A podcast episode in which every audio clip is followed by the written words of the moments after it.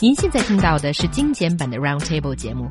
想收听并下载一小时完整节目，可以打开网站 c r i e z f m dot com，点击 Roundtable。Podcast 用户可以搜索圆桌会议。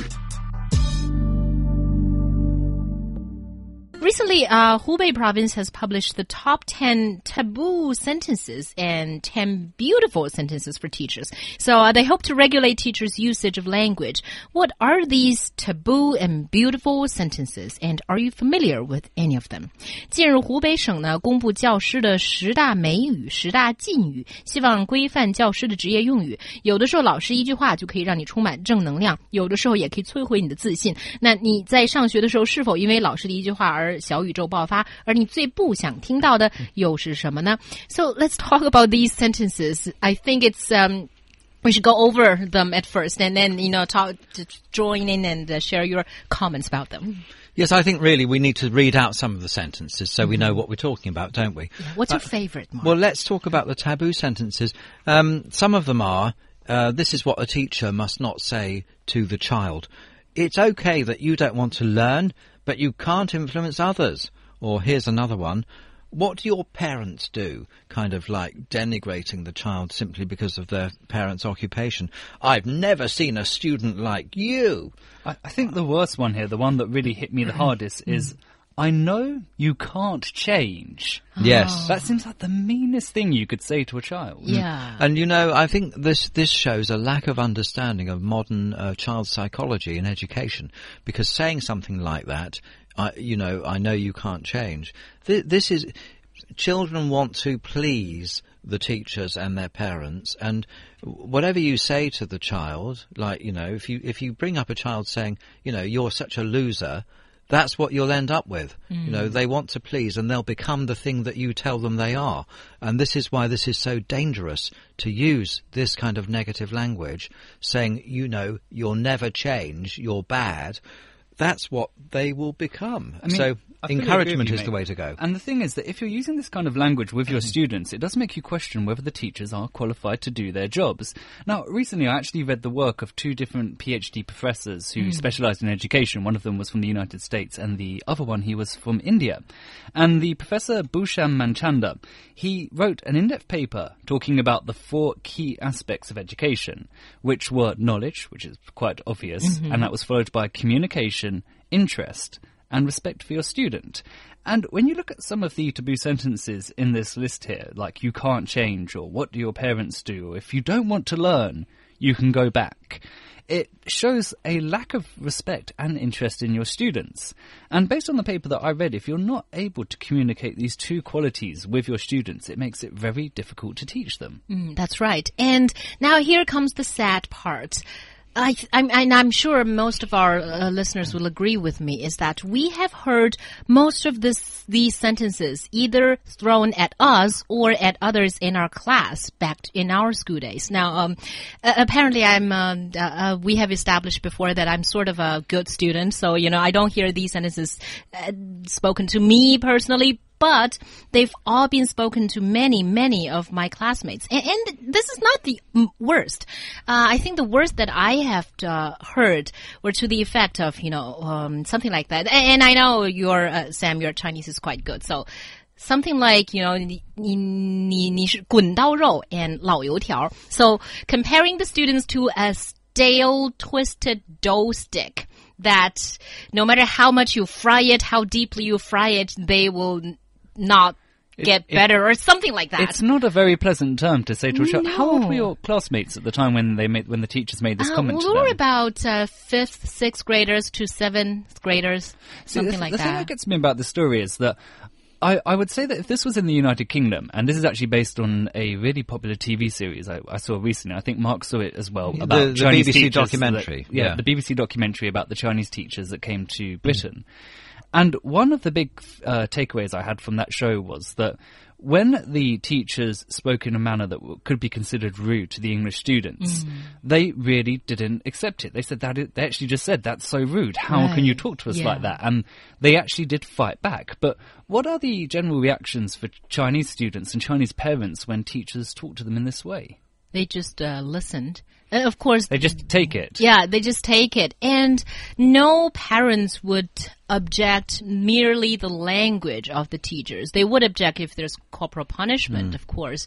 And if there were some more outright or outrageous insults, say you're stupid, you're incorrigible or, or something like that, mere insults or, or bad words. But if it's to the effect of these 10 taboo sentences, I don't think parents would I think anything. I was going to mention that BBC documentary because it was very hmm. interesting.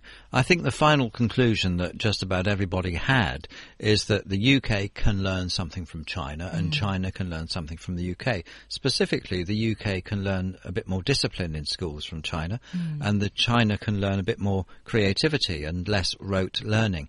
But uh, one of the other things I must say is that Sam was at school uh, more recently than I was. I'm a few years older than him, but nevertheless, but nevertheless, Sam, when you were at school, I don't know, but when I was at school, I never heard any of these negative phrases used at all. So this again is perhaps something that Chinese teachers can learn from the child psychology that has been in place in, in British schools for, for a long time. So I don't know about when you did you ever hear No, any I of these phrases? concur, Mark. Did I- the teacher ever say anything like this to you? I've never seen a teacher be that rude to any students in any of my old schools, Hmm. and it, uh, it's it's really interesting as well because I think if a teacher was that rude, was, was I don't want to say rude, if they spoke in that manner to a student in an English school, it would create a very uneasy learning environment. The students would have trouble learning. But it's less, it's more than rudeness, it's psychologically damaging. That's the, the difference, I think. Um, and so I think, uh, based on your own experience, Xiaohua, it seems that um, this is one of those things that perhaps China can can learn from from that other education system. maybe. Definitely, definitely. I, I agree because I don't think this has to do with uh, e- ways of methods of teaching specific knowledge points, whether it's rote learning or whether it's encouraging creativity. It's not that. It's just merely mutual respect. That Well, uh, if if students are required to respect the teachers, then teachers should show their students Well, similar respect. I think it's more than respect. It's it's psychological motivation. I mean, the the other current thinking in uh, child psychology is, you know, don't criticize the child, criticize the action. So if your child has walked in with muddy boots on, you don't say, you know, you're a bad person. You say, you know, you're a you, that's a bad thing to do. You know, you're, the implication is you're a good person doing a bad thing. In other mm. words, you can change your behavior. But if you say you're a bad person, uh, that can't be changed. And and so this is it all ties in with modern approaches to to psychology. I think this what they're doing in schools. I fully agree, and it's also the the other big point I wanted to stretch from this is it's also about creating the right atmosphere. So I also read another PhD paper recently by uh, Dr. John Green, who had decades of experience as a teacher, a principal, a vice principal, really knew what he was talking about. And I'm just going to quote one sentence from what he wrote here. He said, It's important to keep every student in the game and don't let any of them give up. And when a teacher is telling you literally to give up, I think we've got one of those quotes here, you can't change. Mm. Does it not create, Xiaohua, from your experience, have you not seen it create an environment where the student just doesn't feel like they can learn anymore when they're hearing such neg negative feedback? Exactly, exactly. One of the things I've noticed is that when teacher hurls such uh, insults or s- such rude sentences towards the students, sometimes the students will react by laughing or uh, acting nonchalant, acting as if they don't care. But I think deep down, what the, their their attitude was really like, this was too much to take, or I have to do something to show that I don't care or I hate this at me. But they cannot, you know, um, retort back at the teacher. So all, all they could do was to pretend to a dry laugh or something. Well, yes, and if you if the teacher tells them, you know, you're you can't change. Then why should that student even attempt to improve their behaviour or, or their performance?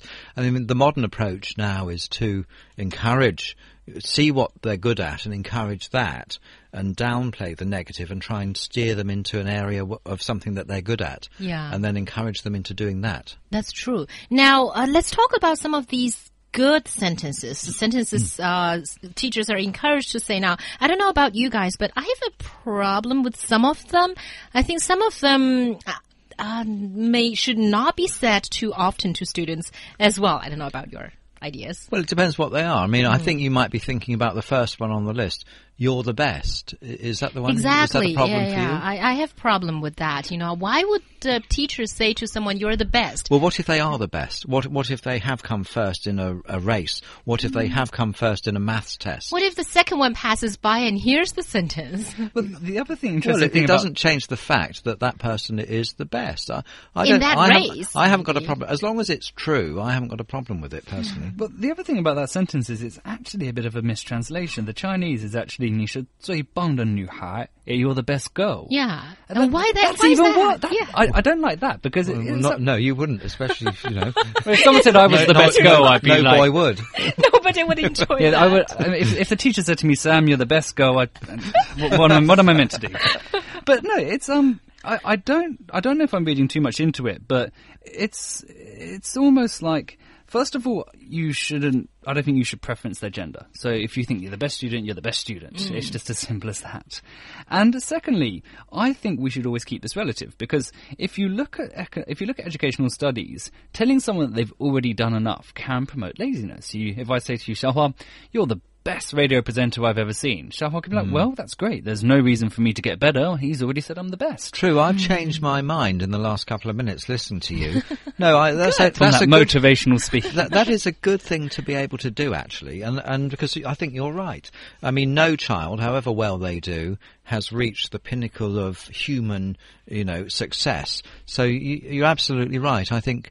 Uh, it's perhaps not appropriate to say you're the best. It's maybe it's better to say, you know, you've done really well, um, and you might be able to do even better next time. Exactly. I mean, I'm not a teacher, but if I was, I would say something to my students along the line of, "That was, you're fantastic. That was a great job." And remember, if you want to get even better at it, you could try doing this as well. And then you're, you're, yeah. you're giving them the reinforcement that they deserve. But you're also encouraging them to push that boundary and really strive to be exceptional, which Exactly. is a positive thing. Yeah, that's true. I also want to get your opinions on another sentence, the last one here, which says, I'd rather you complain about me for a while than to hate me for the rest of your life in the future. Now, this is a sentence that often Chinese parents and, and sometimes teachers say to sort of encourage their uh, students or children to do something very difficult at the moment. So to, to look at the future for, for the benefit for you in the future. I don't know, have you ever heard uh, your teacher say similar things to you? I I didn't. No, never. Yeah, this is a bit weird for Um, me a- as well. It's a a bit of a complicated concept, and plus the fact that if you say that to teenagers, I imagine, having been one myself, you know, they they just uh, it wouldn't make an impact. Yeah. They, they just think I don't care about what's The happening in the future." future. I just care about what's happening now. One of the other ones that I like is this: th- there's no failure, only paused success. I mean, I, I, I I would rephrase it. I mean, I would say that, you know, uh, failure is, is just uh, another way of learning. And, and if you look at people like Bill Gates and Steve Jobs and all these people, all these successful people, like especially Warren Buffett, these people do not acknowledge that there is such a thing as failure. They always see failure as a, an opportunity to learn and not do the same thing again, do something different next time. So I think that one's very good because if you tell people that they might fail if they try something, they might be too afraid or embarrassed to even try. If you say, whatever the outcome is, you're either going to succeed or, or you'll know what not to do next time, that's a much more positive approach to this whole idea of the concept of failure. I think it should be redefined as just, it didn't work this time, so try something else until it works. Yeah. Right. Sam, do you think that uh, because I think there's a subtle cultural difference behind this sentence of, you know, I'd rather you hate me for a while then you hate me for, for the rest of your life. I have a something question. like that. How how is that going to work for a teacher? It's like I'd rather you hate me now than for the rest of your life. You're not going to see them. How many people here know a teacher that they've kept in touch with since the age of six? Right. But the men it seems like something your parents would say to you as opposed Yeah, to a teacher. yeah. That's true. But but also the teachers would maybe a student would uh, hate the teacher because they did not teach them enough because they did not drill them enough. Uh, But I don't think any student would hate their teachers for that. Why have per- you picked up on that one? It seems to me to be not one of the better ones. yeah, right. A- Which and- is- which is why I'm, I I'm picked it interested in why you're interested in it. I'm interested in it because I think there's a problem with Well, the logic Oh, behind yes, it. Yes, I think yeah. you're right there. Yes. I remember previously we um, I spoke with a, another commentator on this issue, and she did actually say to me that um, we we got into a really long debate. About how children should spend their childhood. And my, my focus was that I think that parents and teachers should push children a lot harder when they're young because it leads you to being a much more well-rounded person when you're, when you're older. So if you're five and your parents teach you to play the piano and how to draw and how to speak another language, those are all skills you can enjoy when you're in your 20s, 30s, 40s and so on. And the Chinese commentator I spoke with said, no, I disagree because for Chinese students, their life is so hard and they have so much pressure when they're young. It, they all of them don't really think of it in that manner. They think about how they need more, mm. how they wish they had more free time mm. to enjoy themselves. Yeah, I think it's definitely a difference because yes, for Chinese students, they already have a hard enough time studying the things within the classrooms. So having them, uh, making them learn these other skills may be a little bit too much stretch. But I think them. you're right, Sam, in that um, from a personal point of view, when I came to China um, I realised that I wasn't going to be watching much TV because I couldn't understand it, which was great. And then the TV broke and I never got it fixed. This meant that I went back to things that I'd learnt before. I bought a keyboard because I'd had piano lessons as a child. Ah. I, I, did some uh, painting, which I'd always wanted to do and had was taught as a child. So I would not even have thought of doing those things unless I had the that early childhood experience that my parents um, insisted that I had. Mm, yeah, that does make sense. I think so.